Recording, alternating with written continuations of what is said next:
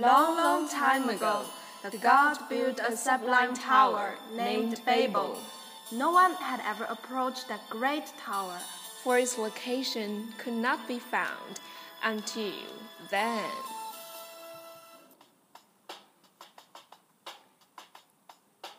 Hey Rebecca, you're carrying such a big bag. Where are going? Such a hurry. I've heard that they found a godly tower, Babel. I'm going to see it.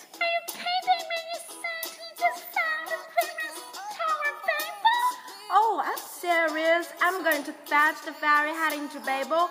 Don't get in my way if you're not interested. Wait for me, I'm going with you. Wait for me. Voices that touch your heart. Languages beyond border. Welcome aboard. Our destination is Babel.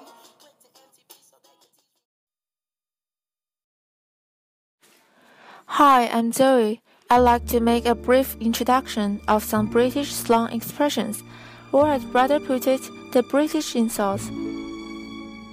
Hello everyone, I'm Sky. Today, I'm going to share with you a loving story called A Goodbye Kiss. The board meeting had come to an end. Bob stood up and jostled the table, spilling his coffee over his notes. How embarrassing! I'm getting so clumsy in my old age. Everyone had a good laugh, and soon we were all telling stories of our most embarrassing moment.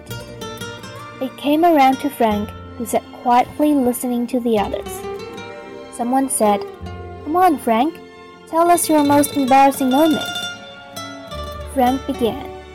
I grew up in San Pedro. My dad was a fisherman and he loved the sea. He had his own boat, but it was hard making a living on the sea. He worked hard and would stay out until he caught enough to feed his family.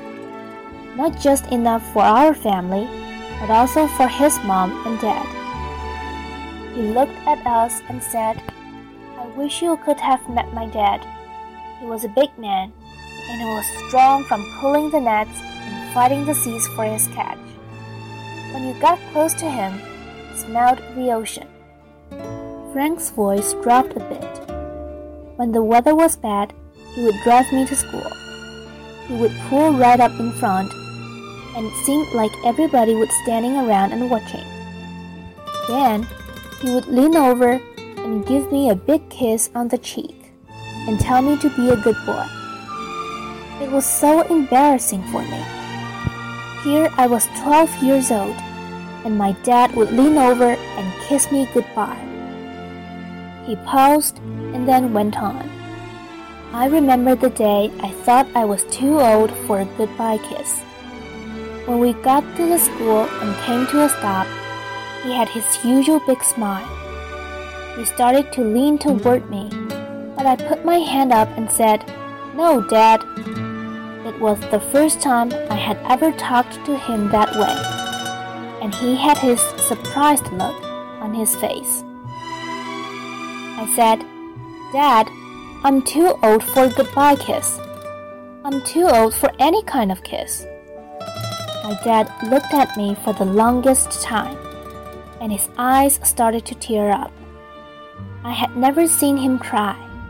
He turned and looked at our windshield. You're right, he said.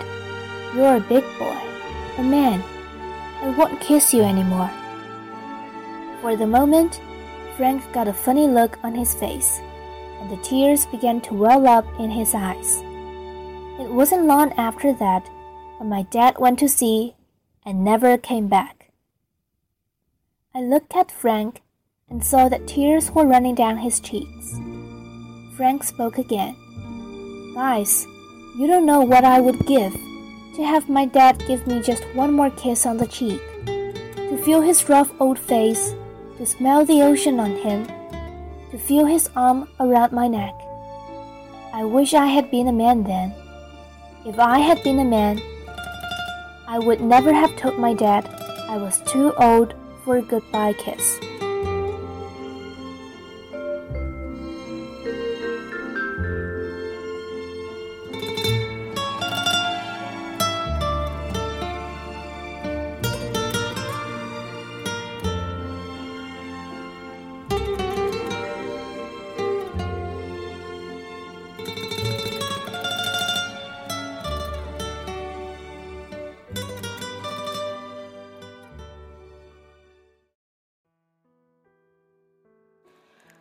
Take a country full of people who frequently loathe each other, then impose a social system of extreme politeness to ensure nobody can ever say what they mean without offending somebody else.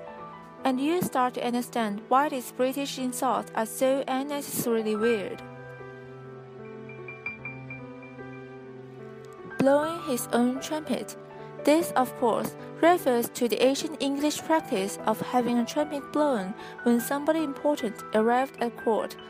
The implication is that the person being insulted thinks he is important, but in actual fact is so unimportant that he has no one to blow a trumpet to announce his arrival.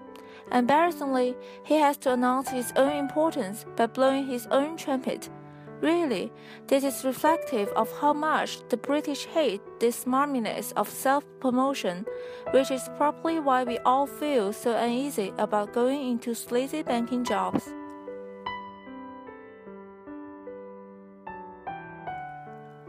Thanks his God's gift.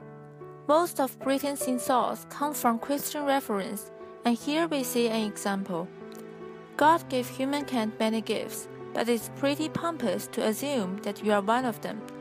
The phrase is usually said of a man who thinks he's God's gift to women, and he probably blows his own trumpet about it, and subtly undermines the man in question is a classical British fashion. He will no doubt return home to curl into the ball and flounder in his own tears.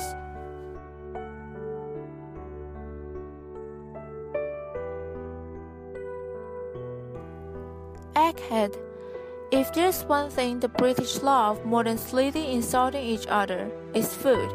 So it's not surprising that they've combined the two things into one. Also note bad apple, sour grapes, and cooked potato. An egghead is an annoyingly intelligent person, so called because smart people are thought to have larger heads which look like upside down eggs. If they get much more big headed, they might end up scrambled.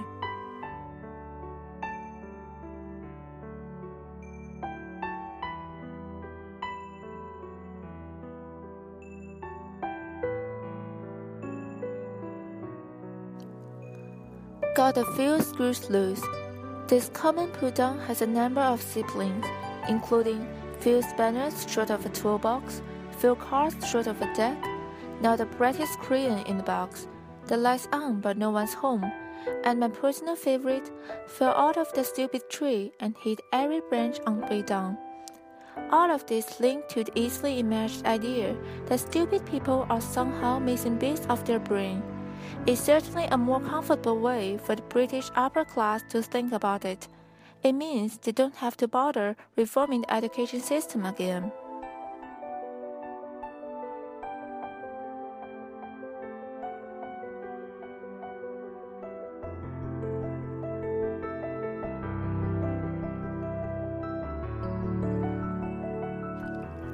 I do desire we may be better strangers Admittedly, this isn't too commonly heard these days, but its brilliant put on from Shakespeare's As You Like It was too good to miss.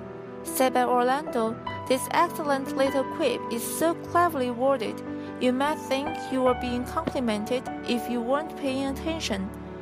The play actually has a wealth of put-ons that encapsulate the British idiom.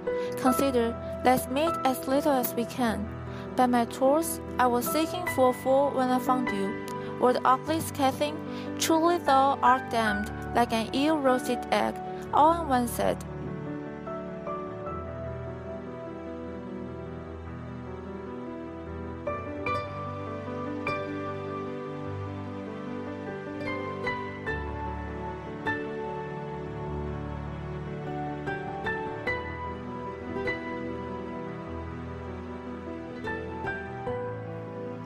That's all for today's program. Bye. Bye.